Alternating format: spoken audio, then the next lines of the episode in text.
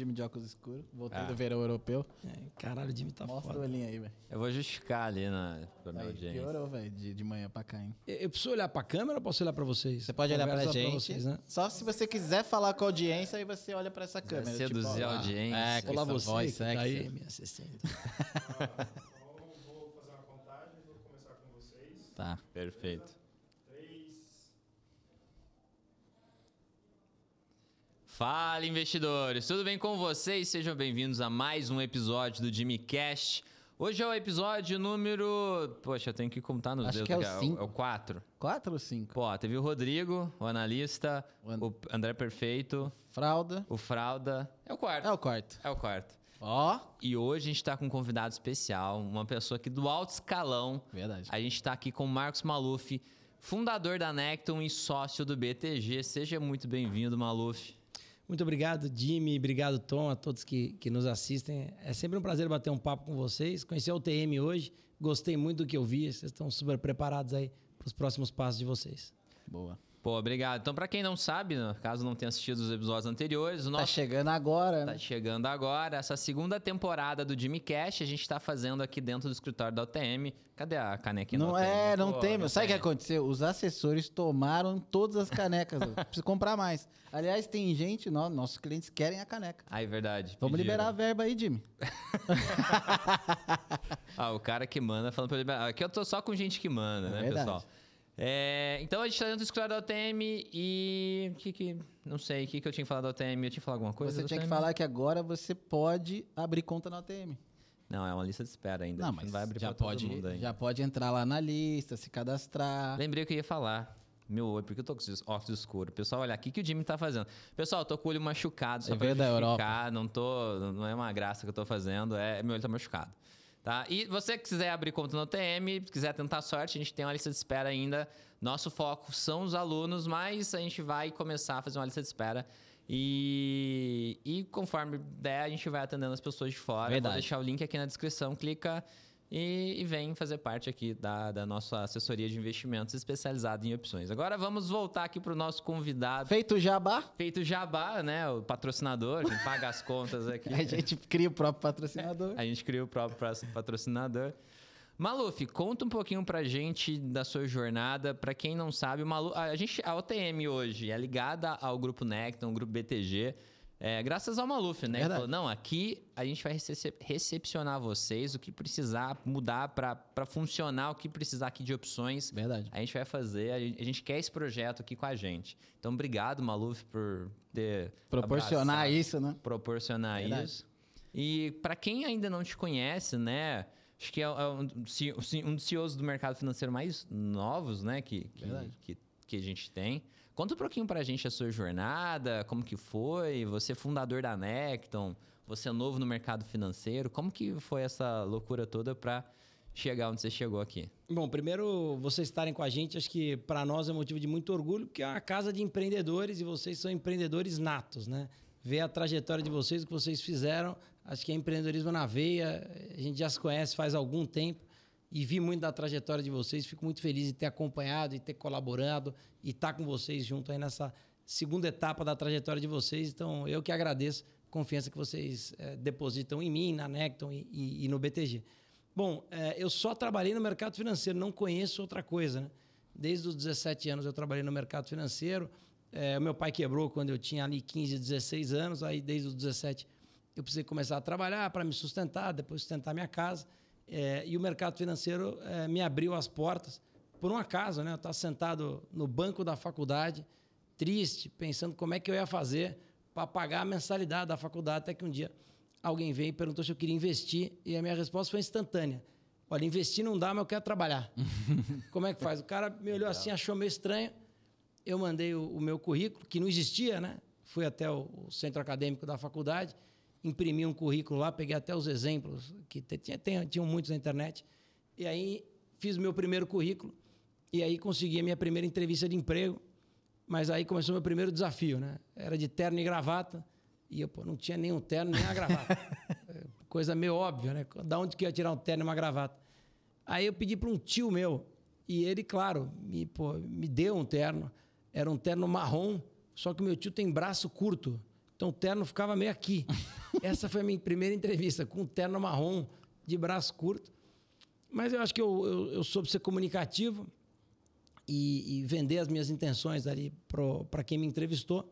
E aí eu fui contratado e na semana seguinte eu estava empregado, mudando faculdade para a noite, refinanciando matrículas atrasadas e mensalidades. E aí comecei no mercado financeiro. Caraca, que Começou legal. aonde? Eu comecei numa corretora que chamava Intra. Intra. Depois ela foi vendida para o Citibank. E coincidentemente, é, a Necton hoje fica no prédio vizinho Caraca. dessa corretora. Que não existe mais, claro, vendia para o Citibank. Mas ela fica no prédio vizinho. Então, por vários lugares que eu almoço hoje, que eu tomo café, eram lugares que quando eu comecei como estagiário, não dava para almoçar e tomar café, porque eram muito caros e, e eu não teria condição de estar nesses lugares. E, e tem um restaurante mesmo que é na rua, entre esses dois prédios, é, ali no bairro de Pinheiros, que está aberto até hoje. E eu me lembro que eu, eu sempre passava em frente, viam todos os diretores almoçando. Eu falava, pô, um dia eu quero almoçar aí com a turma e tal.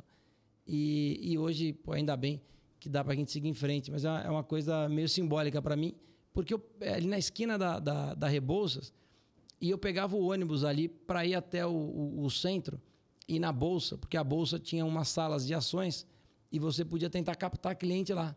Como eu não tinha nenhum cliente, eu pegava o ônibus ali, subia a Rebouças inteira e, e caía quase dentro da, da Consolação na bolsa.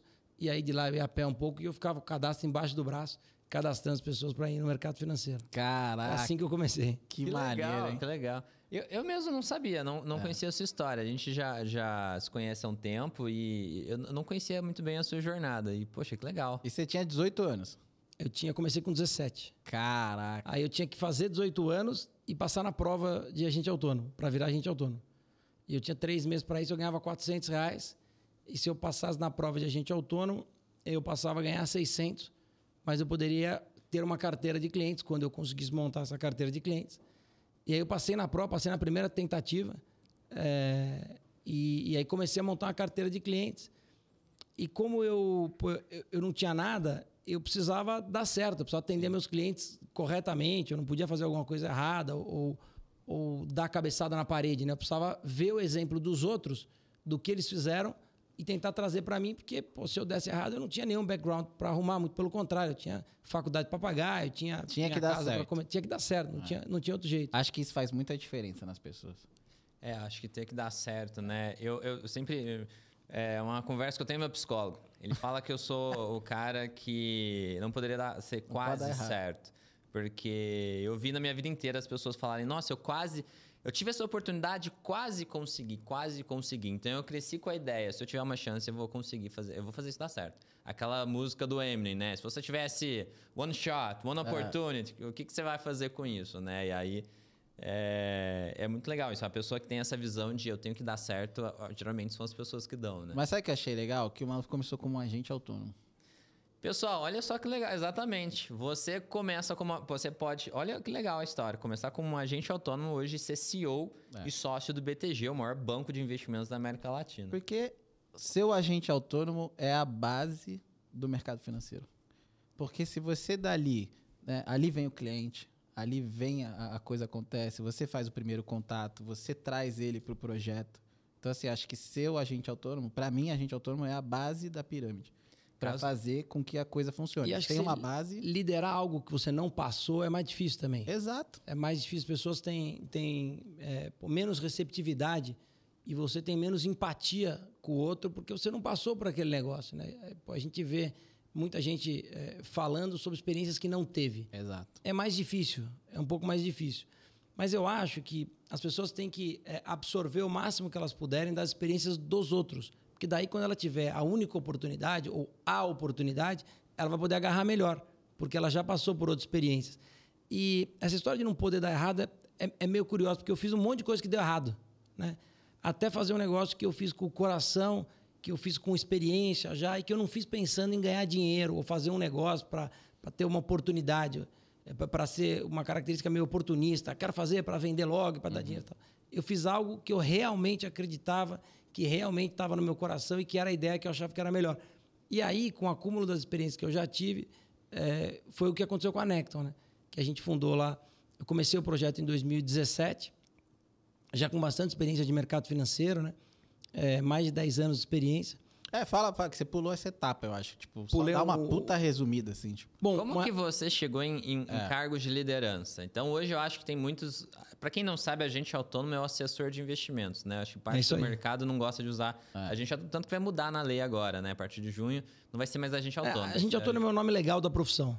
É, então, na lei vai mudar, Vai pra- mudar. vai ser assessor de investimentos na lei também. É, então, assessor de investimentos, o cara que te atende é- é- seria o agente autônomo. E como que você sai de agente autônomo e vai para um cargo de liderança? É, qu- quando eu me tornei agente autônomo, eu me dediquei muito a essa história. Eu fui por quase três ou quatro anos agente autônomo de investimento. E eu fui um dos agentes autônomos que pô, mais fazia receita, depois que mais tinha cliente, depois que mais tinha elogio. Mas eu sempre percebi que naquela época você era muito monoproduto. Né? Hoje, um agente autônomo tem a capacidade de ter um leque variado de produtos para os seus clientes. Então, ele consegue ter uma receita recorrente. É, na época que eu fui agente autônomo, você só tinha basicamente bolsa. E bolsa, você terminava o ano com uma receita de 100 o mês, né? Você começava o mês seguinte, mas você de zero. Hoje, se você for um bom agente autônomo, souber diversificar a sua carteira, você tem fundos imobiliários, você tem ETF, você tem mercado financeiro com, com outras oportunidades, como ações, como renda fixa, como opções, como mercado de termo para um cliente que é um cliente mais arrojado. E aí você consegue ter uma receita mais diversificada. E algumas receitas, por exemplo, que são mensais. Né? Quem faz uma carteira eh, recomendada com compra mensal, que seu cliente deposita lá 500 mil reais mensalmente e faz automaticamente uma carteira de ações, por exemplo. Ele tem uma rentabilidade mensal. E a minha cabeça, eu fiquei muitos anos sem tirar férias e eu sempre gostei de trabalhar muito. Né? O meu hobby é trabalhar, eu adoro o que eu faço, adoro falar com as pessoas, ajudar as pessoas, falar da- com a carreira das pessoas. Vocês viram aqui um pouco na UTM, vocês têm mais de 10 pessoas aqui, pô, eu conversando com as pessoas, querendo saber a história delas, conversando com gente que já trabalhou comigo, que eu conheço eh, de outras oportunidades. É isso que eu gosto, né? Acho que, acho que trabalho para mim é coisa que me deixa mais feliz, porque eu acho que isso transforma a vida das pessoas. né? Depois eu vou contar algumas histórias de gente se transformando pelo mercado financeiro. Acho bem legal. E aí eu, eu enxergava que esse era um negócio que não tinha futuro da forma que estava. Tanto é que o mercado se transformou. Né? E aí eu pensei em montar um escritório. Eu falei, pô, eu vou montar um escritório, vou diversificar aqui o meu negócio e vou empreender dentro do mercado financeiro. E montei um escritório. E aí depois eu fui convidado pela corretora, dado essa minha ideia, você não quer montar área de escritórios aqui? Eu falei, ah, pode ser, mas como é que faz? Você tem que abrir mão de todos os seus clientes e do seu próprio escritório, porque só tem um. Você não pode ser chefe de você mesmo. É. Aí, bom, tudo bem, vou fazer isso. E aí, durante três anos, eu fiz a segunda maior área de, de escritórios de agentes autônomos do Brasil. É, então, Caraca, assim, parabéns. foi uma, foi uma trajetória muito legal. Eu já fui para João Pessoa 12 vezes, já fui para Recife 8 Caraca. vezes, já fui para Manaus seis vezes, eu já fui para todas as capitais do país diversas vezes, visitei o Brasil inteiro Para visitar escritório? para visitar escritório, para abrir escritório, para dar curso de mercado financeiro, para falar sobre o mercado. Isso foi muito legal, porque eu conheci muita gente e vi um Brasil, e aí acho que esse foi o primeiro insumo que eu tive quando eu, para ter fundado a Necton tantos anos depois, é que o Brasil é muito diferente do que só a Faria Lima. Que o Brasil é, ele é muito mais plural e ele é, é muito mais completo. Você consegue enxergar o que as pessoas pensam em todas as partes do país e ver como esse país é rico, né? Porque às vezes a gente não enxerga como brasileiro que esse é o país de maior oportunidade no mundo. Você vê a Europa com todos os problemas que ela teve, não só no Covid, como agora com o inverno, que eventualmente teria sido mais rigoroso, problemas de gás, problemas de transição de matriz energética. A gente vê na, na Ásia as guerras que ocorreram e a relação com a China muito difícil. A gente vê na África uma dificuldade da África sair da extrema pobreza. A gente vê nos Estados Unidos os últimos governos andando meio de lado, agora um problema com inflação que a gente já teve aqui há muitos anos atrás. E na América do Sul, se a gente olhar os nossos, nossos parceiros comerciais, lamentavelmente a Argentina teve diversas dificuldades, a Venezuela teve muita dificuldade. E a gente tem uma oportunidade única. O Brasil é um país único e que eu não tenho a menor dúvida que vai dar certo e que a gente tem que enxergar isso, porque tem tanto case de sucesso, tanta coisa legal que foi construída aqui dentro. Eu acho que a gente tem uma oportunidade para isso. E eu comecei a ver isso lá atrás, quando eu visitava as cidades e depois de um ano eu visitava de novo e eu vi o desenvolvimento dessa cidade. E aí eu montei essa área, e depois quando eu montei essa área fui convidado a ser diretor de uma corretora, é, e aí fiquei bastante tempo é, é, tentando mudar um pouco o mindset da corretora, criar essa partnership que mais para frente eu criei e que achei que funcionaria e tal. Depois de um tempo, é, a área de varejo já estava bem estruturada, a gente vendeu para XP e eu decidi que eu devia sair do mercado financeiro, porque eu queria decidir o que fazer da minha vida. Né? E aí eu pedi demissão. Isso foi uma surpresa em casa, para os meus amigos, é, para as pessoas que estavam comigo, porque eu tinha tido uma carreira muito rápida no mercado financeiro. Eu fui diretor muito cedo na minha vida. É, e aí eu estava decidindo abrir mão de tudo. Né? Essa história é meio estranha, por que esse cara estava querendo fazer isso? E aí isso foi mais ou menos é, em outubro de 2014. E aí eu me casei em dezembro e já recebi uma proposta para começar a trabalhar num grande banco, que é o Bradesco, né? do qual trabalhei na Ágora e na, e na Bradesco Corretora, liderei os projetos das, das corretoras, nas áreas comerciais e de produtos. E tive uma relação muito legal. É, aprendi muita coisa de governança, aprendi como lidar com burocracia, é, como lidar com uma corporação enorme e gigantesca e tentar empreender num organismo que não é mais um organismo pequeno de empreendedorismo, você pode mudar coisa daqui para lá, coisa que tem ali as suas regras e parâmetros. E acho que foi uma escola ótima para mim, né? Porque quando eu saí do Bradesco, eu saí convicto que eu queria montar um negócio meu no mercado financeiro, exatamente com tudo que eu enxergava, que existia uma lacuna, que eu enxergava que os grandes bancos ou grandes corretoras elas iam deixar um espaço para você criar um negócio diferente, um negócio inclusivo e um negócio que, apesar de ter cara de fintech jeito de startup, desse dinheiro que nem uma empresa real. E que você podia ter é, princípios e valores é, que pô, ficaram muito batidos no mercado, colocar o meu cliente em primeiro lugar, coisas desse tipo. Mas se você conseguisse colocar valores é, é, e, de fato, ter os seus pilares sólidos, né? os nossos eram conteúdo, vocês entrevistaram o André Perfeito, um cara que fala fácil, um cara que uhum. entrega para o cliente uma linguagem simples de entender. A gente tinha atendimento, que é uma coisa que eu acredito muito. Eu acho que capilaridade de alta renda tem atendimento em primeiro lugar. É. O cliente valoriza muito isso. E curadoria de investimento, que é você vender para o seu cliente um produto que você, se tiver o mesmo perfil, poderia comprar. Então, você ter dentro de casa uma curadoria importante. Que são valores e pilares que não são muito disruptivos, né? Mas que conseguiram montar uma companhia como a gente montou, uma companhia com 45% de mulheres, 40% em cargos de liderança, coisas que não são muito comuns para o mercado financeiro, mas são para a sociedade. É. São para a sociedade que vocês atendem, né? Então, eu acho que isso e todas as experiências da minha carreira, o relacionamento com as pessoas que eu tive, me ajudaram a ter a ideia de fundar a Necton, a ter a ideia de chamar as pessoas certas, é, de empoderar as pessoas corretas e de acreditar que se você fizer o certo, que se você for justo, que se você tiver um pensamento diverso, que vai dar certo e que o Brasil é um país assim de milhares de oportunidades. Às vezes a gente brasileiro não vê muito, mas a gente está mais bem posicionado. Então você é um otimista em relação ao Brasil? Cara, eu sou muito otimista. Não tem como não ser otimista em relação ao Brasil. Não tem como não ser. A gente tem hoje uma taxa de juros que já está basicamente ali na máxima. Então, assim, daqui para frente, a gente vai conviver num ambiente melhor, né? o crédito, que deu uma estagnada, se a gente conseguir baixar a taxa de juros aí até o final do ano, ou num prazo crível possível, a gente vai conseguir ter uma jornada de crédito voltando. Diversas empresas brasileiras que são absolutamente sólidas, foram criadas aqui por brasileiros, por empreendedores, estão aqui pagando imposto, eh, gerando empregos, distribuindo lucros de dividendos. Então eu não tenho a menor dúvida. É o melhor país para estar hoje é o Brasil. Eu não preferia estar empreendendo nos Estados Unidos ou estar empreendendo é, na Alemanha ou na Inglaterra ou na China. O melhor lugar para você estar empreendendo é no Brasil. Você tem liberdade de imprensa, você tem liberdade de fala, você pode se posicionar, você pode manter é, a sua empresa aberta. Assim, de certa forma, o ambiente é, foi um pouco polarizado nos, nos, últimos anos, mas você pode ter a sua opção é, é, sexual, ou de time de futebol, ou de credo, não há nenhum problema em relação a isso. Então, se você tem uma orientação diferente que outra pessoa, nós não somos um país preconceituoso, as pessoas estão dispostas ao novo.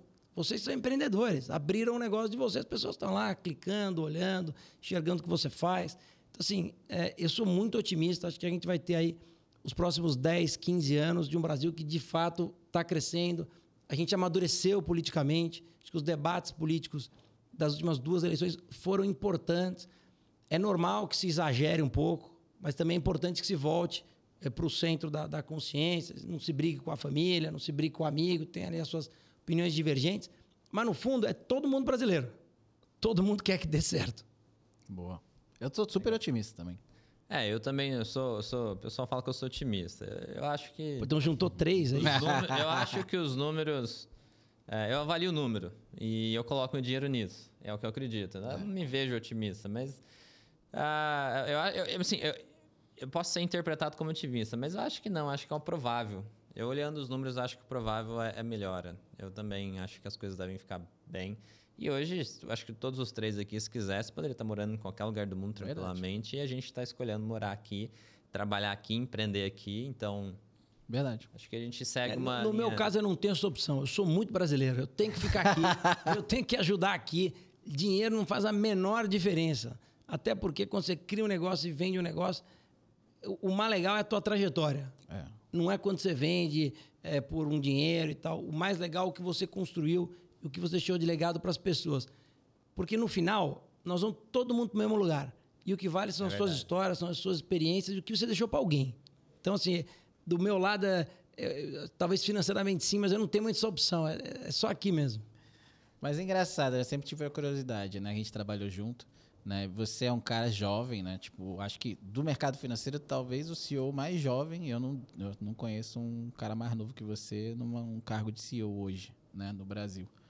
E essa venda para o BTG, Necton, né? Tipo, o que, que foi mais desafiador, assim, nessa transição, assim, de a venda, você, Necton, BTG, o que, que na sua cabeça, assim, que né, uma vez que você criou né, raízes tão fortes, valores tão fortes na Necton, e, e a gente teve até boas conversas lá dentro né, com o Giovanni, é, de nichos e atacar nichos e trazer. O que que foi mais desafiador assim nessa transição toda de, de- da venda? Bom, acho que são várias perguntas. Acho que o mais desafiador da venda, para mim, é que eu nunca me esqueço, é o dia que eu conheci o André Esteves. Isso, para mim, não sai da minha cabeça, porque pô, ele, é um, ele é um cara que empreendeu dentro de um banco que já existia, se tornou um acionista eh, de referência desse banco, principal acionista. E no dia que eu tive uma reunião com ele, pô, eu, eu vi a história dele muito de longe, né? E ali era a oportunidade que eu tinha de contar a minha história para ele.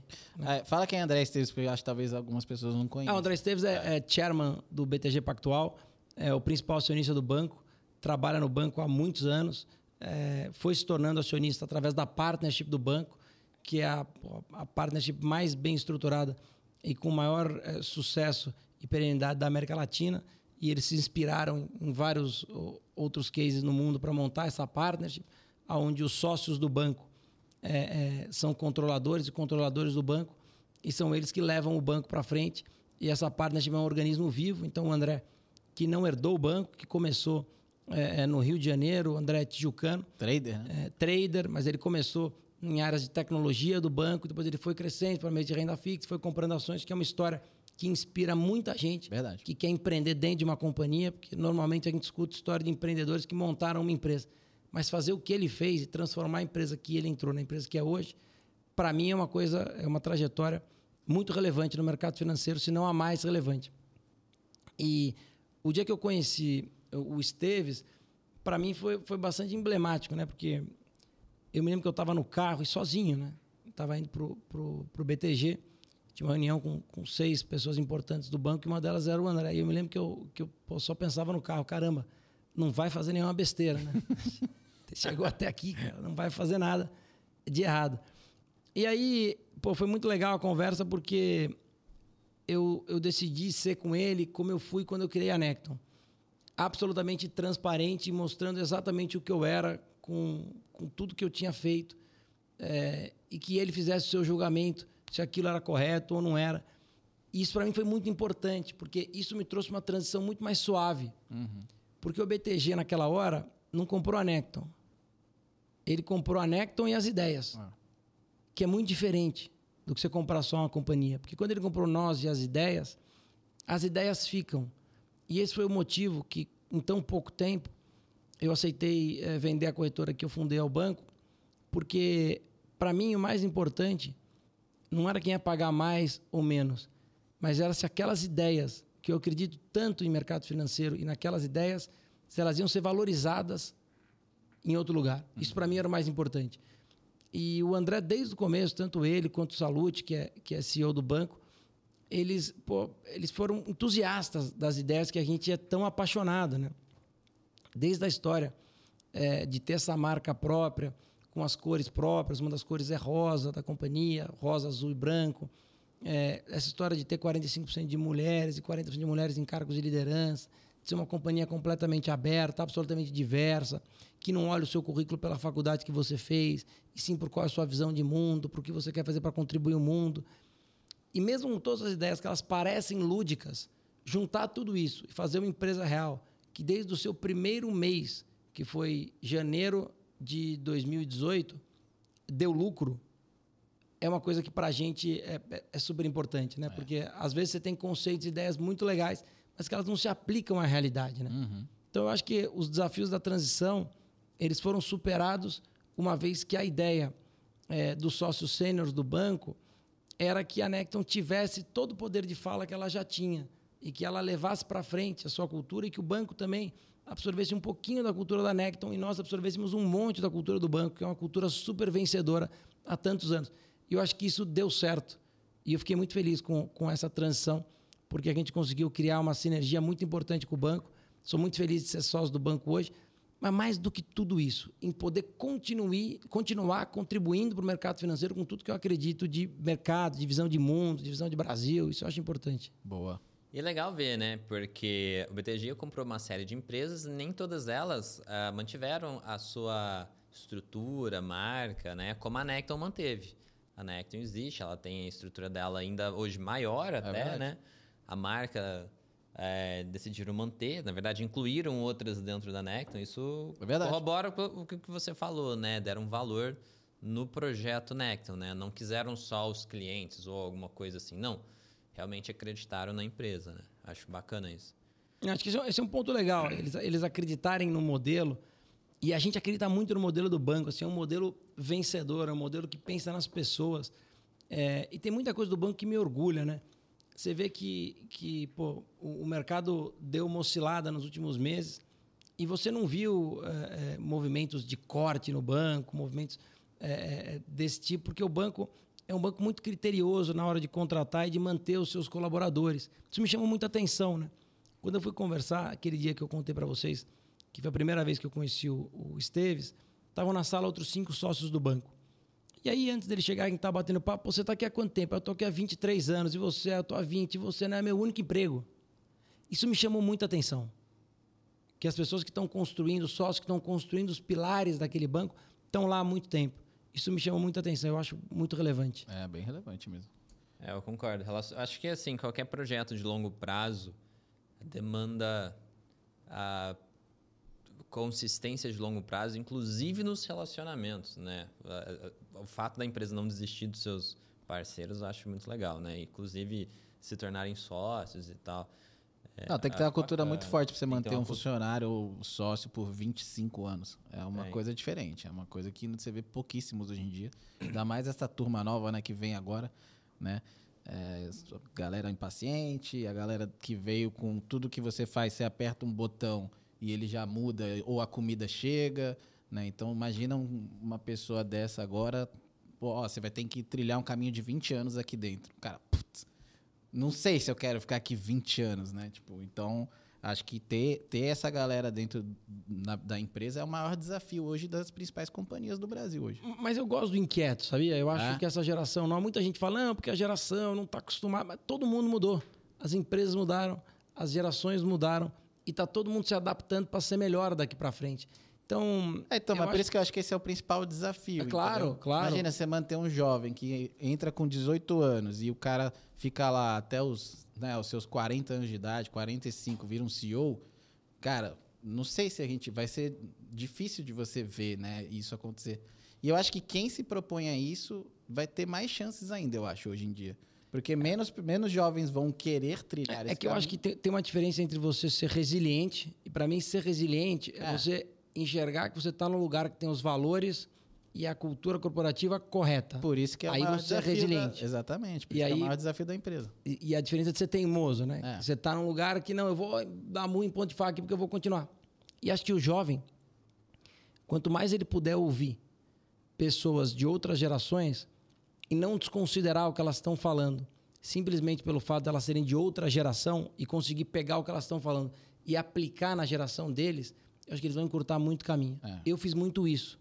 Eu, eu me lembro que, que na primeira corretora que eu trabalhei, eu, pô, final, no- na sexta-feira, eu sempre gostava de passar a tarde nas áreas de custódia e liquidação, né? Que é o back-office de uma corretora, assim. Para aprender, entender o que acontecia. E eu sempre fazia um agrado lá com, com o chefe do back-office. Eu pegava, comprava um engradado de cerveja para ele na sexta-feira, sabia que ele gostava, eu deixava lá para ele e pedia para ele, chamava Zé Lailson. Eu falava, Zé, me ensina aí como é que faz essas coisas, pô, eu quero entender como é que funciona. Isso mais para frente me ajudou muito, porque eu já fui diretor de risco, eu já fui diretor de back-office. E se eu não tivesse feito isso lá atrás, sentado lá com o Zé Lailson, pô, eu, não, eu não teria habilidade ou, ou seria um motivo de inspiração para quem eu estava liderando de um outro segmento. Mas exatamente acho que esse é o ponto, entendeu? É que nem você querer ser dono do restaurante, só que você nunca lavou um prato, entendeu? Ou você nunca mais difícil. serviu uma pessoa, sabe? Pô, faltou três garçons. Quem vai servir? O dono do restaurante vai te servir, entendeu? É, ah, mas o cara nunca serviu, ele só é o dono. Então, eu acho que esse processo é que as pessoas, os jovens principalmente, precisam entender, sacou? Então, eu tenho um irmão de 19 anos. E eu vejo essa né, inquietude, assim. O cara não sabe que ele. Sabe? Não, não que ele não saiba o que ele quer, mas ele quer pular etapas, entende? E eu acho que esse pular etapas que é um dos maiores problemas que a gente tem hoje, sabe? As pessoas querem ficar rico logo, as pessoas querem ganhar na bolsa do dia pra noite. Toda vez que eu quis, não deu certo. É, então. Toda acho vez que eu quis, isso não deu certo. Todo mundo tem a história, assim. é, e quando eu quis fazer um negócio que era exatamente o que eu achava. Essa, essa é uma história curiosa, né? O dia que eu escrevi a história da Necton, é, eu, tinha, eu tinha saído do, do, do Bradesco, tava, tava super chateado. E eu não tinha um inglês tão fluente como eu gostaria. Eu, eu pô, peguei o dinheiro do FGTS e fui, fui fazer um, um curso de inglês nos Estados Unidos, decidi meio do dia para a noite, foi uma confusão. É, pô, fui para lá, era um, era um curso que eu podia fazer de quatro horas, o curso não era exatamente o que eu achava. E um dia eu estava no, no hotel, estava uma noite de muita chuva, e eu falei, puta caramba, cara, eu já tinha 30, 30 anos. Eu falei, pô, eu tenho 30 anos, não fiz uma pós-graduação, o que eu vou fazer, né? Não sei o que eu vou fazer daqui para frente. E aí eu falei, mas caramba, cara, eu tive tanta ideia, não- umas deram para fazer, a maioria não deu e tal. Não, eu quero montar uma corretora nova. Eu acho que o mercado vai voltar, acho que o número de pessoa física vai aumentar e eu quero fazer uma corretora nova. Então eu vou escrever hoje tudo que eu acho. Eu peguei lá das seis, sete da tarde até quase duas da manhã e fiquei escrevendo. E tava uma chuva em Nova York, uma chuva tremenda. Eu tava pô, num, num canto lá. E eu não tinha saído nenhum dia. Eu estava muito chateado, só fazia o curso de manhã e ficava vendo, vendo eh, alguns filmes em inglês à tarde para treinar e tal. E aí eu escrevi tudo que eu achava. Escrevi essa história das mulheres, da diversidade, de ser uma corretora inclusiva, de colocar o cliente em primeiro lugar, de não trabalhar em primeiro lugar a favor dos acionistas, mas em primeiro lugar a favor dos nossos clientes, que são os clientes externos e os colaboradores internos. Depois para a comunidade que está ao meu redor. Então, o bairro de Pinheiro, a cidade de São Paulo, o Brasil. E aí, em terceiro, para os meus acionistas. Porque se eu trabalhar para os meus clientes e para a comunidade, eu vou estar gerando valor para o meu acionista. E se eu estiver trabalhando só para o meu acionista, talvez eu não construa um negócio de longo prazo, se eu não estiver olhando a comunidade e não estiver olhando os meus clientes. E eu escrevi tudo esse dia. É, e eu me lembro como se fosse hoje. Outro dia eu achei uma foto desse dia. Porque depois que eu terminei de escrever, e eu guardei num, num caderno que eu tenho até hoje, esse foi o business plan da corretora, é, eu saí para andar no meio da chuva, botei lá um, peguei um guarda-chuva, saí para andar e, e fiquei olhando aquelas luzes de Nova York e tal. Falei, pô, caramba, que, quanta gente tem aqui, quanta gente tem em São Paulo. Quero voltar logo para montar um negócio. Quando eu voltei, eu conversei com a Concórdia, conversei com a Spinelli, e aí depois conversei com as duas juntas.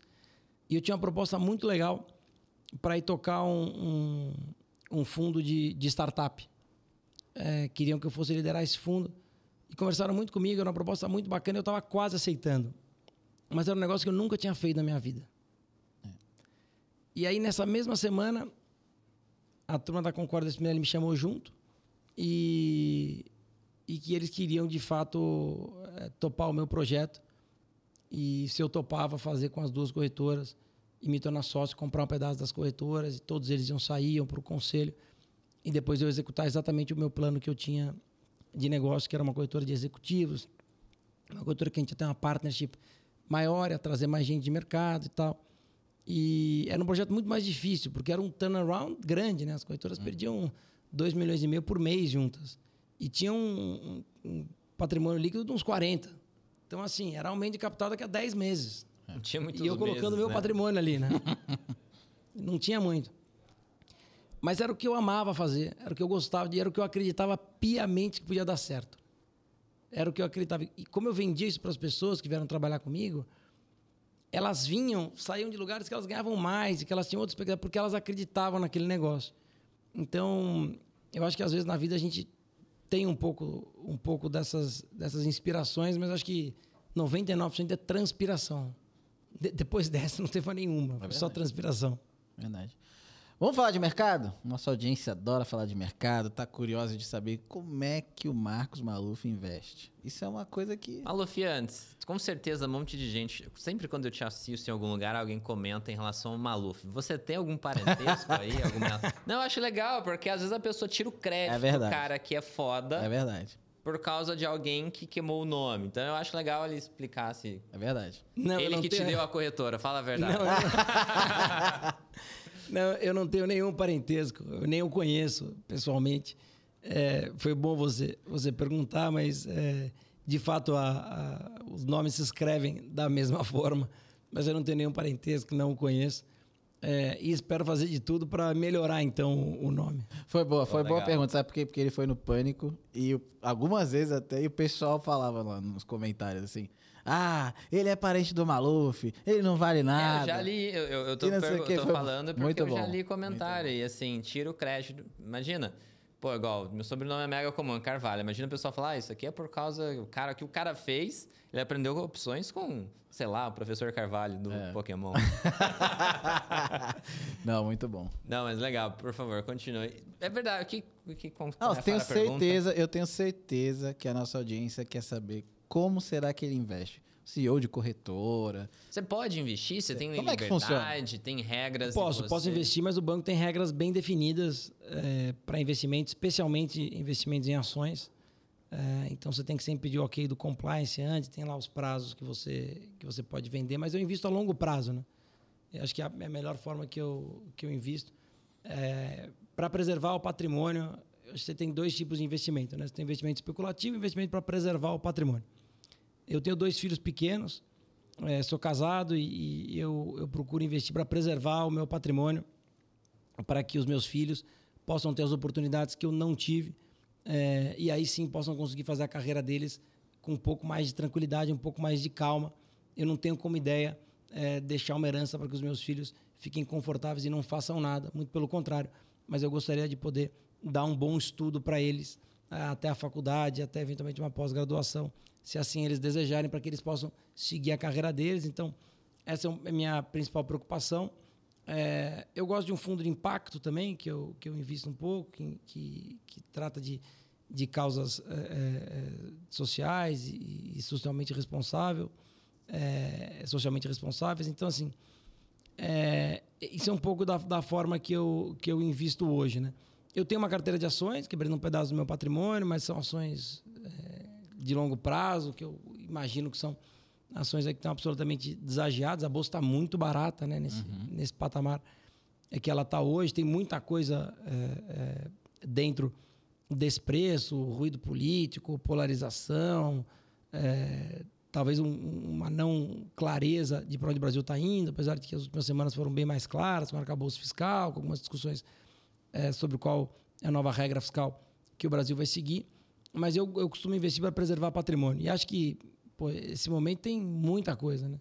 Desde você fazer operações a longo prazo, como financiamento, se esse for o seu perfil, é, que é aquela compra de papel e venda de opções a longo prazo, para você proteger sua carteira, até você ter renda fixa aí, que estão pagando 14%, 14,5%, enfim.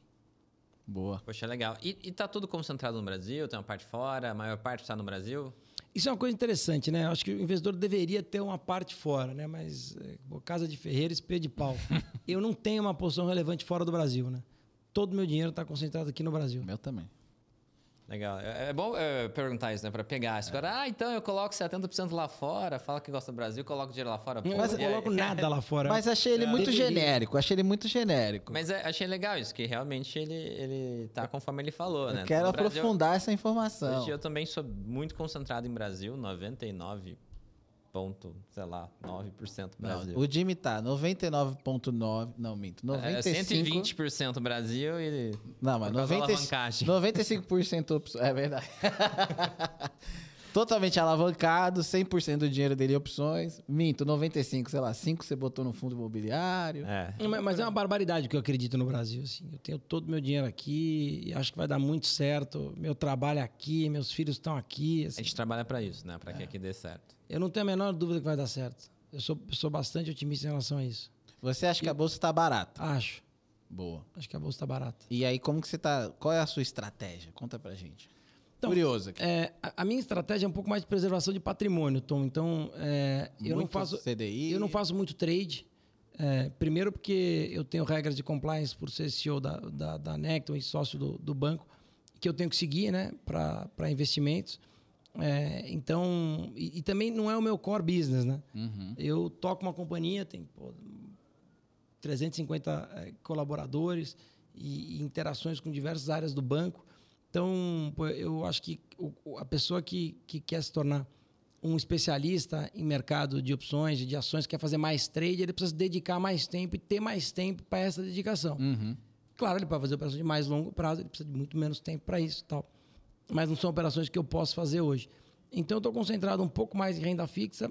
É, vocês, vocês entrevistaram aí é, um, um espetacular gestor, Gênio. é, que é o Fralda, é, e é um dos fundos que eu aplico o, o meu dinheiro, né? E, e pô, tenho uma relação muito boa com ele. Conheço ele, acompanho o trabalho dele há muitos anos. É de fato um gestor espetacular. A rentabilidade dele é pública, é só puxar na Bloomberg é, é, o fundo deles, que é o Concorde TI, não é isso? É. É, e lá vai estar a rentabilidade, é um dos fundos que eu aplico. Mas também sem, sem ideia de tirar no curto prazo Uhum. com ideia de deixar um pouco lá. Já investi em fundo imobiliário, acho que a fase ficou um pouco mais difícil, com os juros a 14, né? Acho que atrapalhou, atrapalhou bastante o ciclo de fundos imobiliários, o ciclo de varejo e tal, que devem começar a melhorar só quando a taxa de juros de fato começar a cair. Então são, são portfólios que eu não invisto hoje. Boa. Não sei se você pode palpitar, mas você concorda com, a- com- com o relatório Focus? Você acha que o mercado ele tá é, puxado, tá, tá exagerado? Não faz sentido? Hoje o Focus eu acho que fala que termina o ano que vem a 11%, a Acho Selic. que é 11,25. O BTG, ó, o BTG diz que até o final do ano a nossa Selic mantém a 13,75, ela não mexe. O Focus acha que abaixa um pouquinho e acho que nem meio por cento. E ano que vem aí o negócio começa a cair bem assim. É, eu acho que o relatório Focus, é, mais do que concordar ou discordar, ele é um dado. Né? Tá lá para ser analisado. É, eu acho que as últimas duas semanas elas foram muito importantes para mudar um pouco a trajetória fiscal do país. Né? A gente vinha com uma regra de um teto de gastos, que no governo Bolsonaro eh, foi a regra que balizou eh, a parte fiscal do governo. Depois, no último ano, a gente teve gastos excepcionais e esse governo, para assumir, precisou aprovar uma PEC para cobrir os gastos excepcionais que tiveram no governo anterior.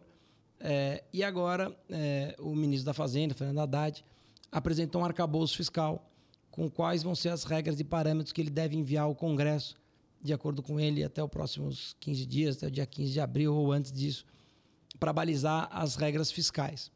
É, as regras fiscais e o arcabouço, ele também diz muito sobre o lado da receita, que é algo que o ministro tem começado a explicar de quais vão ser as mudanças no sistema tributário atual, sem que se aumente carga tributária, que é o que diz o ministro, para que ele consiga arrecadar esse valor. Quando isso tudo estiver na mesa, o mercado e o Banco Central vão conseguir fazer conta de quão crível esse arcabouço vai se tornar ao longo do tempo. E eu acho que esse vai ser o driver para o Banco Central conseguir dar uma projeção de baixar juros. Né? Qualquer coisa diferente do que isso são provisões do momento de hoje, quando a gente sabe que vários outros fatores vão acontecer nos próximos meses para que mercado financeiro e, e também o Banco Central, que é, a, que é a política monetária, consigam enxergar e tomar uma decisão. Isso pode fazer com que o Banco Central acelere muito o corte nas taxas de juros, mantenha o seu ciclo com prudência e com um pouco mais de calma, ou eventualmente possa dar sua opinião de que aquela história não vai funcionar. Então, eu acho que o relatório Focus dá uma foto do momento, né? E acho que o Banco Central está cada vez mais disposto a fazer política monetária, que é diferente de puramente política e é diferente de ser um observador da curva de taxa de juros. Então, é, eu fiquei feliz ontem quando eu soube, e saiu nas, nas, nas manchetes e nos jornais, que o, que o ministro e o presidente do Banco Central estiveram juntos numa conversa. Eu acho que esse é o, maior, o melhor caminho. É. Esse é o melhor Essa caminho. união, né? É, porque é, política fiscal e política monetária, elas são braços de um mesmo organismo. Então, pô, o que uma faz reflete na outra. E eu acho que isso é super importante, porque hoje eu vi a entrevista de uma das diretoras do Banco Central, da Fernanda, que foi a única diretora que votou por um aumento residual na taxa de juros, quando a taxa de juros chegou a 13,75. É, ela foi a única diretora que votou para que deveria estar em 14. E ela deu uma declaração hoje muito interessante de que pô, ela pessoalmente gostaria muito dos juros baixos, mas que ela vai manter a preocupação dela com a inflação. Então isso mostra que nós estamos todo mundo caminhando para o mesmo lugar. Todo mundo quer os juros mais baixos. Todo mundo acha que 3,75 é a taxa de juros alta. Se a gente tiver uma política fiscal adequada, e o ministro está está tentando fazer isso, o Banco Central vai perceber que ele vai poder baixar os juros e que a inflação vai poder ali oscilar perto da meta nos próximos anos, dado que ela está um pouco fora da meta, que não é só culpa do Banco Central, nem só culpa de política monetária, que teve diversos fatores pelo mundo. Tem a guerra, que às vezes a gente esquece, mas está aí. Tá rolando. Tem uma guerra que a gente se acostumou com a guerra, mas ela não acabou. Isso faz com que a gente tenha é, é, é, uma crise de preços por commodities, seja fertilizantes, quando a gente soube na história da Rússia, seja gás, quando teve o problema da Europa. Então, é, eu entendo a- o que a, a projeção Focus faz hoje, mas eu tenho uma visão mais otimista. Eu prefiro ficar com esses insights que eu enxerguei do Roberto Campos com o Fernando Haddad ontem, do arcabouço fiscal apresentado, de uma discussão sobre quais são as novas receitas, de uma discussão numa Câmara mais madura para tomar esse tipo de decisão e enxergar que isso vai fazer com que a gente vá para uma trajetória de juros menores, mais saudáveis. Faz bem para todo mundo, faz bem para o empreendedor, faz bem para a empresa que está pagando 14% de juros e mais alguma coisa, é, faz bem para a pessoa física que vai querer comprar o seu imóvel, seu apartamento e vai preferir financiar num outro momento. Sim. Então, assim, eu acho que, isso, acho que todo mundo quer juros mais baixos e acho que as condições estão começando a se desenhar para isso. É, eu tava olhando o arcabouço fiscal, o pessoal tá muito pautado em cima de nova arrecadação, né? Uma arrecadação cada vez maior. E aí o povo que adora uma manchete fala da, da taxação da Shein, né? Do, vamos taxar agora a Shein e as casas de apostas, que por sinal, meu Deus, nunca vi tanta casa de aposta fazendo comercial. né? Qualquer coisa hoje em dia é bet, não sei o que, aposta, não sei o que lá. E ele vem nessa pegada, assim, de querer aumentar e taxar novos players que né, não estavam sendo taxados e aumentar cada vez mais a receita através né, dessas taxações novas aí e tentar não colocar isso no bolso do CPF, né, das pessoas físicas, porque a gente já paga imposto pra caramba e ele vai tentar fazer dessa forma. É, o que, que você acha? Você acha, então, que, de fato, né, é, esse arcabouço funcionando é a grande dependência da Selic cair, é isso? Eu acho. É. Eu não tenho a menor dúvida. Acho que o governo fez alguns atos, né? A reoneração de combustíveis foi um deles. Uhum. Estava no plano do Ministério da Fazenda. O Ministério da Fazenda conseguiu executar acho que no terceiro, terceiro mês do ano. É, acho que o, o, o novo governo e, o Ministério da Fazenda está tentando trazer uma segurança para o investidor de longo prazo. Ou seja, está mostrando que os gastos é, vão ter um controle e que a dívida no longo prazo é, deve diminuir, uma vez que os gastos vão crescer menos do que o PIB. Ou seja, proporção do PIB no começo do governo para o final do governo vai ser melhor. Hoje a gente vai gastar um no final do governo, a proporção deve ser 0,9, 0,92, 0,88. Então eu acho que isso é um, é um grande passo para que o, o, o Banco Central consiga é, enxergar uma responsabilidade fiscal importante para aí sim baixar os juros. Por isso que talvez as oportunidades de renda fixa agora sejam tão interessantes com a taxa de juros que está hoje. Se você acredita que, de fato, nós estamos numa taxa de juros muito alta e que o arcabouço fiscal e que essa relação entre o presidente do Banco Central e o Ministério da Fazenda possa ser frutífera, parece que nós estamos numa taxa de juros é, é, alta e no teto que a taxa de juros deveria subir nesse momento. Então, eu, eu acredito que esse arcabouço vai ser o driver. E sobre as, as novas receitas que você disse, É, vou me pautar pelo que o ministro tem falado é, nas entrevistas que ele tem dito e nas reuniões que ele tem tido com investidores. É, o objetivo é, do Ministério da Fazenda é regularizar algumas receitas que ou não eram tributadas ou tinham incentivos fiscais que não davam competitividade a outros setores e outras empresas ou que hoje não faziam mais sentido. E aí você deu alguns exemplos.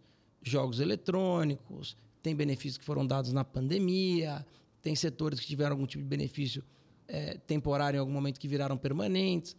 E isso que o Ministério da Fazenda está tentando ajustar da melhor forma possível. Acho importante que ele converse com o Congresso, converse com a sociedade. E pô, ninguém é, é contra ajustar setores que não pagam imposto contra setores que pagam imposto. Afinal, é, não, não faz sentido você ter algum setor que está pagando imposto por algum motivo e outro que não está. E se todo mundo pagar um imposto justo e as isenções forem de fato entendidas como benefícios ao cidadão, seja por geração de emprego, seja por benefícios de longo prazo, seja por outras coisas, mas a gente precisa ser mais eficiente, seja na isenção de impostos para quem está sendo isento. O ministro falou ontem que a gente chega a 400 bilhões de isenção de imposto. É, acho que a gente sempre precisa, como na nossa empresa, revisitar. Não estou aqui dizendo que a gente tem que tirar ou não. A gente precisa revisitar. E se for bom ainda, tá fechado, faz sentido. Pô, se não fizer mais sentido, como é que a gente faz para revisitar esse assunto? É sem que, claro, a gente feche algum setor, alguma empresa quebre. O objetivo é tentar trazer alguma coisa no meio do caminho. Essa é uma visão mais empresarial. E sobre os gastos ou investimentos do governo, é, é importante que, independente se eles cresçam ou não, e pelo arcabouço fiscal eles crescem a cada ano, é, que eles sejam cada vez mais eficientes. Que você coloque alguma métrica de produtividade nos gastos. Eu acho que isso que vai fazer com que a gente possa até crescer menos é, do que a gente gostaria ou poderia. Mas se a gente tiver mais eficiência nessa história, a gente vai conseguir tirar gasto que está sendo improdutivo em algum lugar e colocar em outro que é mais produtivo. E tem vários exemplos para isso, né? A gente discutiu muito é, é, da rede de telecomunicações, de TV que o governo tem, por exemplo. Será que esse é o melhor gasto ou será que esse gasto pode ser destinado a outra coisa? A construir um hospital, uma escola, ou investir em ciência e tecnologia para a gente formar mais profissionais aqui e tal. Eu acho que todos esses gastos precisam ser sempre revisitados, mais do que gastar mais ou gastar menos. E acho que isso vai fazer um país melhor. Foi assim na Coreia do Sul, quando ela revisitou os seus gastos. Foi assim na Alemanha, quando depois da, da queda do Muro de Berlim ela teve que juntar dois países completamente divididos. E ela revisitou os seus investimentos e gastos e aonde que ela ia priorizar os seus próximos 20 anos. É, e eu acho que com essa boa vontade, de fato, a gente vai conseguir melhorar. Acho que o arcabouço fiscal já é um bom caminho. É. O bom é que você falou 20 anos, né? A gente aqui, como democracia, muda de 4 em 4 anos e parece que a cada 4 anos muda tudo, muda de novo, muda fulano, muda ministério, muda um projeto de economia. Eu acho que isso complica um pouco. Mas é um ponto bom para ser debatido, porque acho que é uma maravilha que a gente muda de 4 em 4 anos, porque democracia é acho. isso daí. É. Poder do voto, elege e tira, tá tudo certo. Mas eu me preocupo com você é, sobre plano de voo. né? Uhum. Isso é uma coisa que eu, que eu, que eu me preocupo. Então, é, outro dia eu estava conversando com, com, com um cara e, e ele estava debatendo a independência do Banco Central, né? Se é boa ou é ruim. Primeiro que é muito difícil de analisar nesse curto espaço de tempo. É. É o primeiro Banco Central independente de um, de um presidente que era ministro como presidente do Banco Central de um governo e virou presidente do Banco Central de outro governo. Então, eu, eu acho que o, que o, que o ministro Fernando Haddad está de parabéns pela forma que ele vem conduzindo, porque é uma coisa nova, é uma coisa diferente, é uma coisa que ninguém teve no Brasil. E que a longo prazo, quando as pessoas se acostumarem mais com isso, tanto o governo, a área política, como o próprio Banco Central, isso tem tudo para ser uma coisa é, é, que seja um benefício para o país. Mas a gente tem que analisar, a gente tem que debater sobre o tema com o passar dos anos. Mas quando você olha a educação, por exemplo, isso é uma coisa que me preocupa pra caramba. Porque a gente deveria ter um plano de governo, um pacto federativo de 20 anos para a educação. Porque, pô, no, no governo passado, nós trocamos de ministro de educação algumas vezes no próprio governo. É. Esse ano, pô, nós temos um ministro de educação novo. O governo mudou, tem- por óbvio, tem um ministro de educação novo. Seria importante que a gente tivesse um plano de educação de mais longo prazo, né? De mais longo prazo. E puxando a sardinha um pouco para o meu lado, Eu acho que a gente tem que ter educação financeira nas escolas cedo. É verdade. Não só para as pessoas investirem melhor, mas para elas terem mais preservação do seu patrimônio quando a sua profissão lhe rende. Então, o cara se formou um advogado, o cara se formou é, um médico, a pessoa trabalha é, como um lojista, como um vendedor. Se essa pessoa souber mais sobre isso e não aprender desse assunto quando ela tem 40, 45 ou 35 anos, isso vai ajudar, inclusive, ao governo na política fiscal, porque você vai ter menos dependentes da aposentadoria do governo, da Previdência, que é um dos maiores gastos que o governo tem. Então, se você começasse a ter um plano de educação de 20 anos e, entre outras coisas, ter educação financeira na escola, ela não vai trazer mais investidor para o meu negócio. Não é esse o objetivo. Mas o objetivo é que a pessoa saia preservar o seu patrimônio para quando ela chegar na velhice, ela não precisa depender do governo. É. E aí o governo tem um gasto exponencial com E previdência. essa conta não fecha, né? É, essa conta vai sempre fechar porque você vai ter que, de X em X anos, fazer uma outra reforma da Previdência.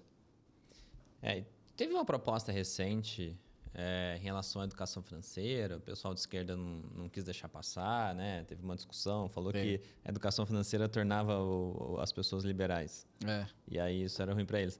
Mas, assim, É mal explicado, assim, eu não acho que as pessoas de esquerda tenham essa cabeça. Eu acho que se você explicar, é, você vai perceber. Ve- Veja o tamanho da, da, da proporção das despesas obrigatórias do governo, que é com previdência. Se você tivesse uma educação financeira, a pessoa poderia poupar melhor, a, poder- a pessoa poderia pagar menos, menos é, é, taxa de juros no cartão de crédito, porque ela teria outras opções de financiamento, que ela teria uma possibilidade melhor de entender e de buscar. Ela não faria conta se cabe no orçamento a parcela do carro, mas simplesmente quanto que ela vai pagar por aquele carro, se ela está pagando dois carros e meio. Então, eu acho que isso ajuda muito mais do que o mercado financeiro. Acho que o mercado financeiro está longe da educação financeira. Acho que isso ajuda muito mais o bolso do trabalhador a lidar com a inflação, a entender como isso pode funcionar e pode melhorar a vida dele. É, então, mas é que ele tá falando isso é porque rolou vários memes na internet, né? De pessoal falando, né? o- não lembro agora quem era de fato, porque já tem um Acho que tempo era. isso. é, assim, mas independente, eu concordo muito com a ideia que a educação financeira foi o pessoal do pessoal, não queria É. deixar passar, falavam, criticavam a ideia de educação financeira nas escolas, o que é absurdo. Eu falo até dentro da minha família, né? Se meu pai e minha mãe tivessem tido educação financeira, eles trabalham. Minha mãe trabalhou desde, sei lá, 10 anos de idade, assim, absurdo. É, Naquela época fazia sentido, né? Naquela podia, na verdade. Não sei se fazia sentido, mas podia. E se eles tivessem poupado o mínimo que fosse a vida toda, eles aposentariam com uma qualidade de vida muito, Muito boa, melhor, é isso. É. Uma segurança ah, financeira, uma teriam, sei lá, o melhor plano de saúde, teria ah, um lugar legal, não dependeria de INSS, essas coisas, né? E realmente muda completamente a vida da pessoa. O fato dela aprender o básico de educação financeira, ela não precisa nem aprender opções. Não é disso que a gente está falando, é falando dela aprender a poupar um pouquinho, Olha né? o Jimmy puxando pro lado dele. Não, é, pra- mas pode falar que é muito engraçado, né? Porque eu olho os meus pais. Hoje eles têm 60 anos, eu tô com 38, meus pais têm 60 e poucos, quase chegando aos 70 anos. E eles não sabem nada. Tipo, nada. E assim, classe média, sabe? Pô, todo mundo ok, todo mundo bem e tal. Meu pai tá trabalhando até hoje. Que ele falou: se eu parar de trabalhar, eu não tenho aposentadoria. Aposentadoria o quê? Do governo? E evitaria também, Tom, das pessoas entrarem em barcas erradas também, né? A gente vê tanta Então. fraude, tanta coisa que, que pô, não, não, Acho que a pessoa então. perde dinheiro a gente vê roubo. a gente vê a geração né do meu pai que bota 30 40 anos pra frente hoje eu tenho 40, quase 40 anos tenho 38 e aí você pega a minha geração. É a mesma geração de conhecimento sobre finanças. Se eu não tivesse vindo parar no mercado financeiro em 2017 eu provavelmente igual meus amigos iam estar perguntando o que perguntam pra mim né? Oh, onde você está investindo? O que você está fazendo? Não sei o quê. Devem te fazer isso todos os dias essas mesmas perguntas seus amigos. E, e eu acho que é exatamente essa grande ponto, assim, a gente não tem um projeto, que é o que você acabou de falar, né, para ensinar essa próxima geração que daqui 20 anos vai ter 30, vai estar começando a ganhar um bom dinheiro e ele não vai saber o que fazer nos próximos 30. Que essa é a minha visão hoje. Minha visão hoje é chegar à idade dos meus pais, que são 60 e poucos anos, e falar, cara, não me preocupo com dinheiro há 10 anos, há, sei lá, assim, 6 anos, entendeu? E é, quando você está se aposentando, você está se aposentando hoje com 60 e poucos anos, né? Então, assim, porra, meus pais não, né? Meus pais estão preocupadíssimos, porque eles não têm nenhum capital para isso. Então, eu acho que é isso mesmo que o Jimmy também está falando. Então, teve que começar a trabalhar cedo e, caraca, trabalhar cedo pra caramba para chegar no final da vida e não ter aposentadoria. Então, assim, ah, vai depender do patrimônio. filho, de alguém, do parente, de tipo, né? E o que você falou de não cair em furada é muito legal. Se a pessoa tem o mínimo da educação financeira, quando alguém oferecer algo que rende 5% ao mês, ela vai saber que é uma furada, que é uma pirâmide, que ela vai ser roubada. Não, né? Você viu que a CVM fez um site? A CVM fez um site fake com várias campanhas e tal, e era do tipo, e era uma pirâmide, né? E tava e, e as pessoas clicavam, acho que eu não lembro exatamente os números agora, mas ele- ele- é, todo mundo caía. Então Era uma página que simulava um golpe. um golpe. Era um golpe caricato para ver, ó, se isso aqui, que obviamente é um golpe, vamos ver quantos por cento das pessoas que, a- que passam pela página que caem. E foi a grande maioria, né? E é exatamente isso, falta de educação. É, sal- financeira salvaria. Básica. educação financeira, as pessoas não entrariam nessa. Total, velho. Até é muito o, louco. o crédito, como você falou, o custo do crédito cai. Por, se ele tem patrimônio, a- a- o, o banco ele tem uma segurança maior de que ele vai pagar, pode oferecer juros mais baratos, Hum. alternativa de financiamento. Eu acho que isso transforma completamente a estrutura é, é, de poupança do Brasil. O país todo enriquece. Mas eu acho que a solução não vai vir de Estado, né? Vai vir hoje. Por que, que a minha geração ela tem. Não tem estudos que, que avaliam isso, né? Mas se fossem fazer, dá para ver que a minha geração tem muito mais acesso à educação financeira do que as outras. Mas isso vem da onde? Do YouTube. Vem do pessoal, vem da iniciativa privada. Vem desse grande mercado de educação que existe hoje. E tá mudando a vida de muitas pessoas. É verdade. Mas é que eu- não. Eu acho que o governo é, ele tem como, como mecanismos, ferramentas, o MEC, né? Mais do que só as escolas públicas, né? Mas ele Poderia, se ele é um coloca- poder muito grande. é, né? Se ele colocar na, na, na grade curricular das escolas, sejam elas da iniciativa privada ou sejam elas públicas, é, ele vai ajudar muito as novas levas de cidadãos e cidadãs que a gente está tá criando é, é, daqui para frente. Então, assim, eu acho que isso é importante. E eu sempre acho, sabe, Jimmy, que nada é só do governo, nada é só da iniciativa privada. Eu acredito muito nas parcerias público-privadas, porque eu acho que isso você, você torna um investimento muito mais eficiente quando o investimento é junto com a iniciativa privada. é, ele tem por característica ser mais eficiente, porque a iniciativa privada vive de lucro. Né? Uhum. E eu acho que ele traz benefícios importantes para o governo. Né? Então, eu acho que quanto mais é, é, parcerias públicos-privadas, famosas PPIs, forem feitas em todos os setores, de iluminação pública a, a desenvolvimento do submarino nuclear que a gente queria ter, a educação financeira. Eu acho que isso é uma, é uma bela saída para a gente. É, Poxa, eu também. Legal. É, eu também concordo, né? O último governo tentou fazer algumas coisas nessa linha que ah, maximizou muito o, o- o investimento que veio para o Brasil, né? Contrataram aí um trilhão. É, o nosso atual dessa- governador de São Paulo é um cara que acredita muito nisso, né? Nessa Então, linha, né? ele vem trazendo cada vez mais soluções, né? Privado, público, unido e fazendo bons negócios, né? Eu acho que é- essa é a grande questão. Fazer bons negócios que, quando é bom negócio, é bom para todo mundo. Eu acho também. Então, acho que a gente está no meio que num caminho interessante. Eu estou bem, assim, São Paulo mesmo, os próximos quatro anos, eu estou bem confiante, assim, num crescimento do Estado. É, o, o Tarcísio tem uma visão desse tipo. e- É. O Haddad tem uma visão desse tipo e são políticos de ideologias um pouco diferentes, mas o Haddad que escreveu a lei das PPIs, o Tarcísio fez um ministério é, no, como infraestrutura muito positivo, ele tinha um orçamento muito baixo e ele conseguiu fazer tudo que ele fez com parcerias público-privadas. Ah, e, e voltando na questão da educação, o investidor, né? É, é muito interessante. Quando eu entrei no mercado financeiro, eu comecei a ver que é uma imensidão de coisas, né? Agora que a gente tem a OTM, então eu comecei a olhar e falei assim, caraca, tem produtos no mercado financeiro que você nem sabia que existia, né? Então eu fico imaginando o próprio, é, com o próprio cliente, né? Tipo, você tem LCI, LCA, é CRA, é CRI, é bolsa, é fundo multimercado, é fundo de não sei o que, é fundo de não sei o que lá, e você fica, né, é uma imensidão né, de, de, de produtos e soluções financeiras que o, o, o cliente não faz ideia, né? O que, que na sua visão, assim, é que você viu que de produto, assim, né, no sentido de produto financeiro, que você viu mais diferentão nessa sua jornada, assim, hoje? A gente já teve aqui gente falando de fundo de cannabis, a gente já teve aqui gente falando de fundo de aquele, o do Tato, O de urânio. urânio, que né, é uma solução energética do futuro, né? É, eu estava até lendo outro dia que os chineses estão comprando tudo que é lítio, né? Pra, por causa de Bateria. bateria. né? Então, na sua visão, assim, né, você está sempre conversando com muita gente do mercado, pessoas que né, que estão aí há 20, 40 anos no mercado financeiro e o cara acerta a produtividade de soja, fica milionário porque o cara fez uma opção. O que, que você está vendo de diferentão, assim? Cara, eu vejo bastante coisa, mas eu não gosto muito do diferentão. Eu sou meio preocupado com o diferentão. Conservador. Não, é porque fundo de urânio é, é super diferentão. Já teve épocas que o urânio pô, deu uma porrada, subiu pra caramba. Mas é, é um investimento de muito risco. Para o investidor é, que quer poupar recursos, ele tem que colocar um pedacinho. E eu acho. Pô, quer ver diferentão? Quantas criptomoedas foram criadas? Né? Aliás, hoje o BTG anunciou, vi hoje, hein? O BTG anunciou o BTG Doll. Hã?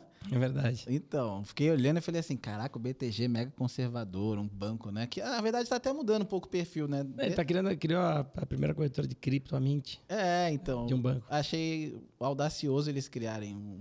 um- É a cabeça do banco. O banco foi criado como um banco de investimento. Né? É, o banco tem, tem essa cabeça. Né? Ele tem, hoje ele tem produtos que atendam toda uma rede de varejo com excelência, é, mas ele foi criado como um banco de investimento. Então a cabeça dele sempre vai estar focada e vai estar na vanguarda de novos produtos de investimento. Então eu acho isso muito legal porque é uma dor de, de vários investidores que às vezes é, operavam em corretoras de criptomoedas que eles não tinham. Aconteceu muita coisa no mundo nos últimos meses é, e ele não tinha segurança de onde ele estava investindo. Agora pode ter com o banco. É, então acho que, é, acho que é uma boa. E de diferentão, Você que mexe com já vi fundo, agro. fundo de vinho. Fundo de vinho, acho super diferente. É, fundo cresceu bastante, né? São fundos que, que eles compram vinho e armane- eh, armazenam os vinhos para valorizar, né? É, Legal, acho é que um, isso- é, um, é um- é um trade na. é um trade de vinho. Você compra uma Vinho safra. futuro. Você pega um vinho muito bom, compra uma safra 2020, o cara te entrega em 2024 e você vai vender em 2032 e vai esperar que ele valorize, né? Legal. É, nos últimos anos, a inflação de vinho também foi bem alta, né? Em É. função de tudo que aconteceu na pandemia.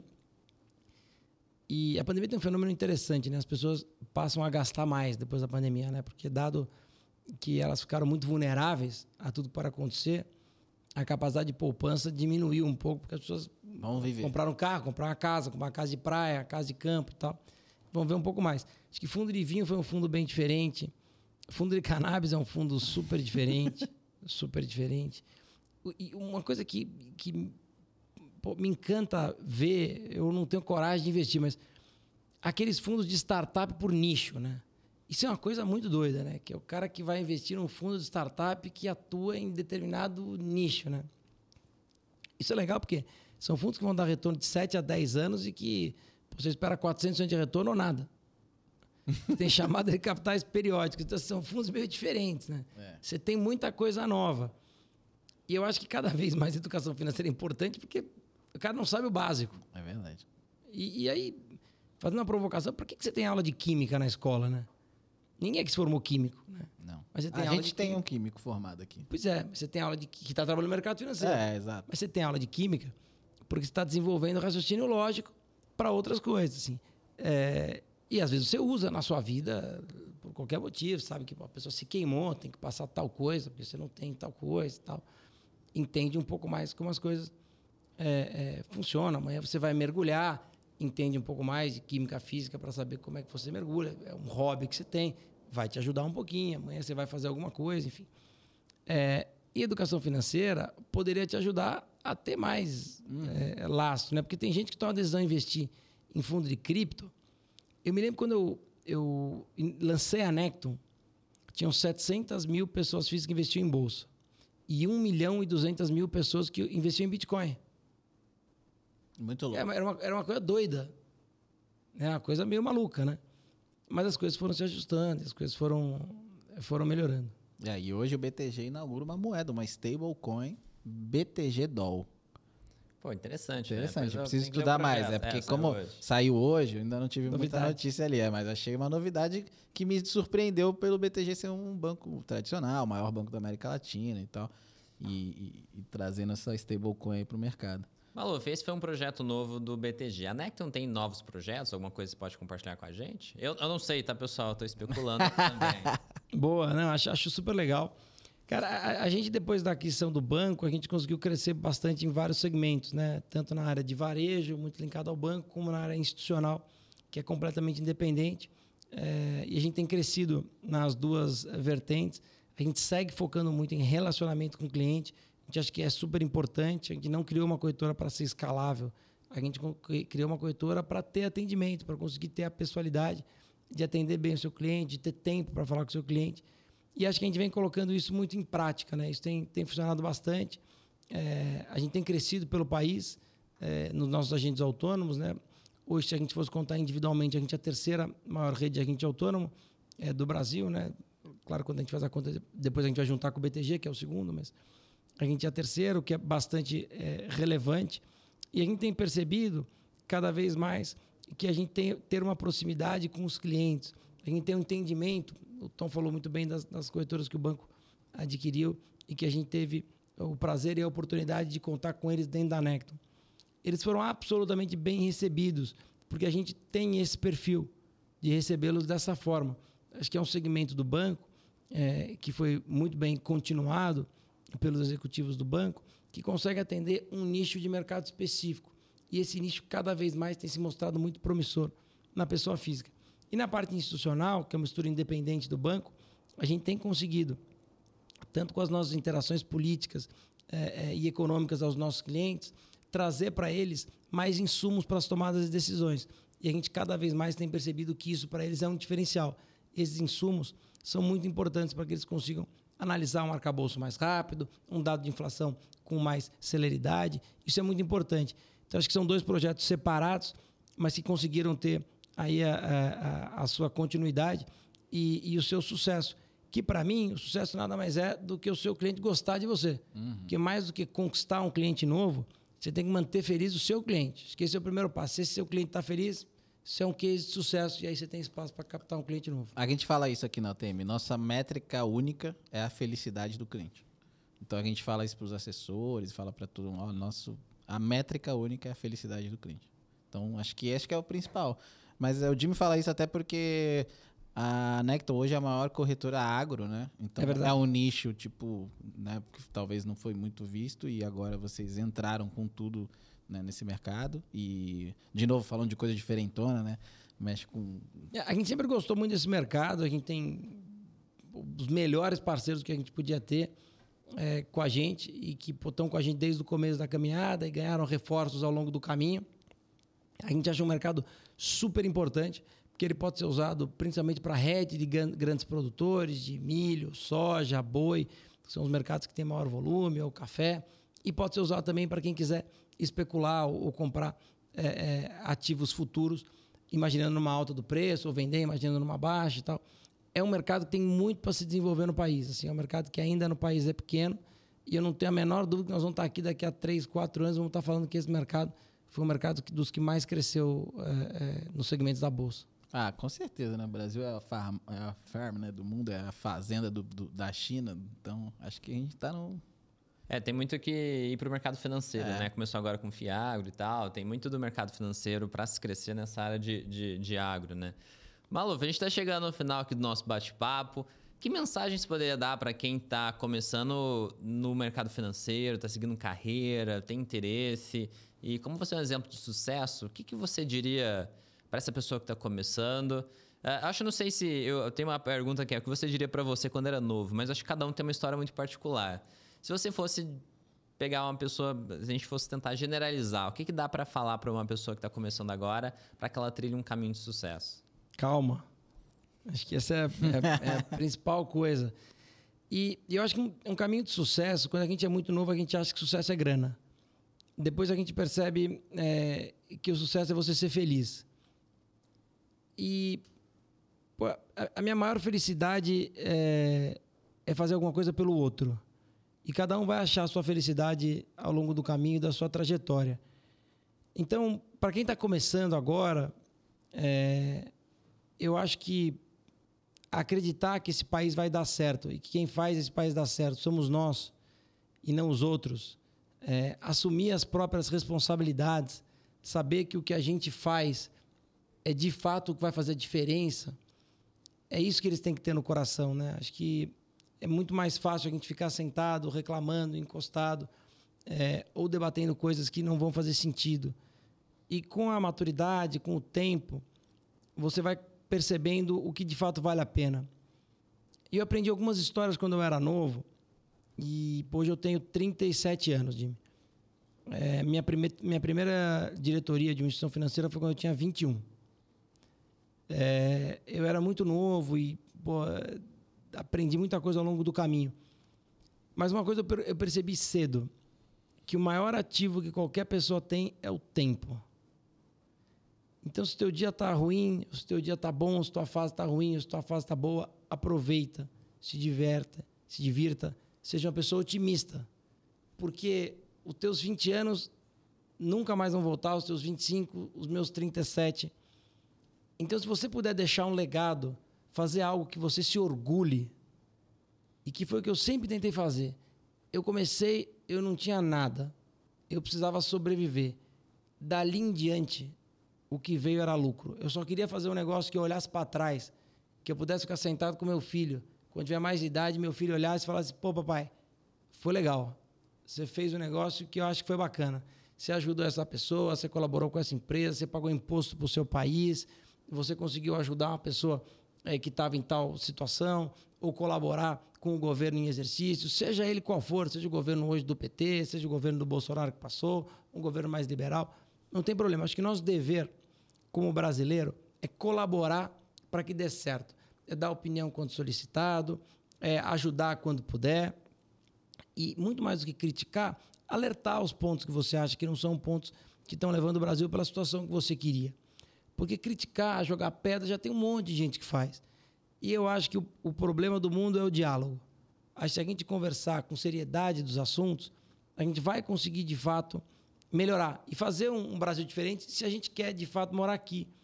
Então eu comecei dizendo que eu diria para uma pessoa que está começando, para mim mesmo, calma. Mas eu talvez eu completaria, né? Calma que eu tô com pressa, porque eu acho que a inquietude, eu acho que a ansiedade de querer fazer uma coisa nova, elas são combustíveis quando bem dosados para você ter uma vida com mais realizações e feitos que você se orgulhe. E não necessariamente que te deem dinheiro ou que te deem outro tipo de realização. Porque, para mim, o sucesso é você se orgulhar do que você fez, você ser feliz, você poder andar na rua e falar com as pessoas e cumprimentar as pessoas, sejam elas quem elas forem. Porque o mercado financeiro às vezes isola.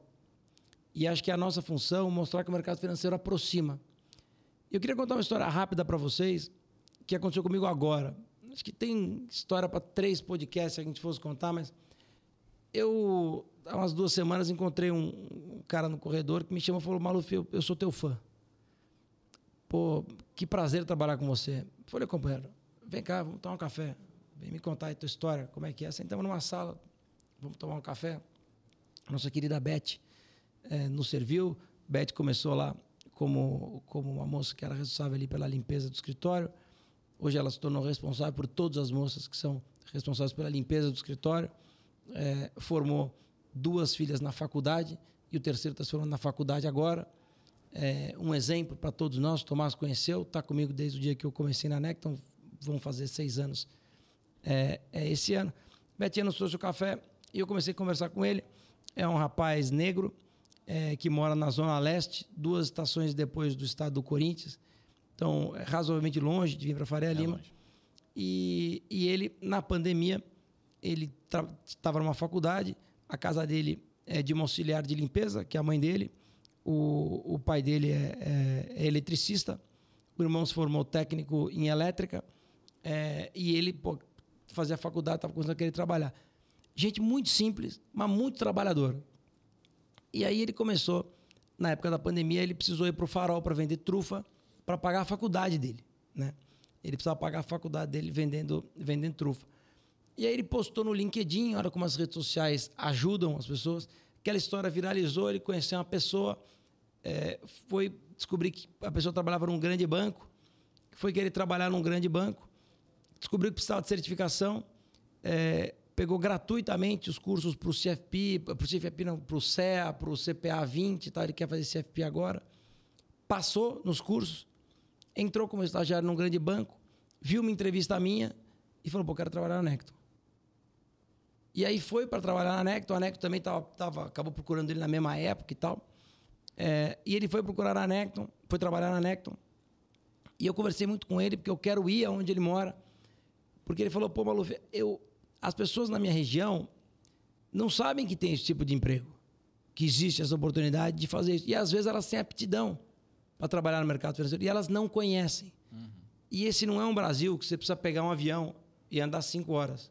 Você precisa pegar uma estação de metrô e andar uma hora, andar meia hora do shopping Tatuapé para descobrir onde é que está de pessoas que não têm a menor noção do que significa a Faria Lima ou o mercado financeiro. Então, esse mercado pode ser muito inclusivo, muito inclusivo, e pode transformar uma região. Porque assim como está transformando a vida desse menino, pode transformar de vários amigos dele. E pode trazer diversos novos profissionais para um mercado que está só começando. O mercado de crédito no Brasil, de crédito corporativo, só aconteceu depois da queda da taxa de juros e da posição do BNDES. E aí a gente conseguiu ter um mercado de crédito novo. Quantas e quantas pessoas não podiam entrar no mercado financeiro para participar desse novo mercado? Então eu acho que se a gente perceber o quanto a gente impacta na vida das pessoas, e quanto a gente pode colaborar, e o quanto a gente pode aprender com elas, porque essa conversa com ele para mim foi enriquecedora.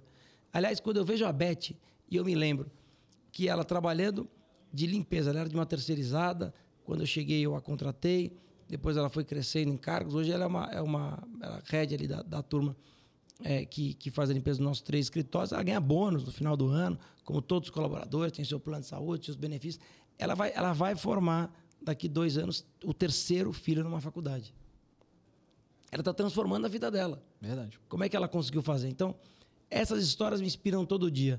Então, se eu fosse falar para mim mesmo, eu pô, seguiria inquieto, seguiria agitado e seguiria conversando com o maior número de pessoas possíveis e consumindo o maior conteúdo que eu pudesse consumir. É, hoje em dia, então, com a internet aí, hoje a informação está na palma da mão. Hoje você tem inteligência artificial que te responde tudo, qualquer o, assunto. O Jimmy não fez isso agora, antes de começar, pegou no chat, Verdade. no chat GPT uma dúvida. Acho que a gente vai vir uma geração muito diferente aí, né? E se souber, né? Acho que a grande diferença é saber procurar. Né? Se souber procurar, vai achar. E tem que querer. Acho que querer faz toda a diferença. Eu até postei esses dias um vídeo muito legal né, de um cara que pegou uma muito legal esse vídeo. O cara pega uma pedrinha da casa dele, vai até o centro da cidade e vende a pedrinha por 50 centavos. Minta, ele pegou duas, aí virou um real. Aí ele pega esse um real e compra em paçoca. Aí ele pega a paçoca e vende a paçoca a dois reais. E ele passa o dia inteiro fazendo isso. E ele filmava, tipo, e no final do dia acho que ele tirou uns cento e poucos reais fazendo isso. Cem reais em um dia. E aí ele fala, eu faço isso todo dia. Se eu fizer isso todo dia, eu tiro 3 mil reais no final do mês. É porque ele é otimista. Vendendo pedrinha, ele, mano. Porque ele não tá pensando, na minha casa só tem pedrinha. Ele tá tentando, ele, ele tá vendo o copo meio cheio. Não, esse tá vídeo otimista. é genial. Esse vídeo é genial. Depois procurem aí, bota, sei lá, no YouTube, o cara que vende pedrinha. E ele mostra que, cara, com uma pedrinha que tava no chão da casa dele, ele voltou para casa com mais de 100 reais na mão. Então, assim, é muito do tipo, eu quero, entende? Eu vou fazer. Então, acho que isso também é uma coisa de. que eu vejo que muita gente é na inércia, né? Então, por isso que você fala bem, né? Vai com calma, mas vai na inquietude.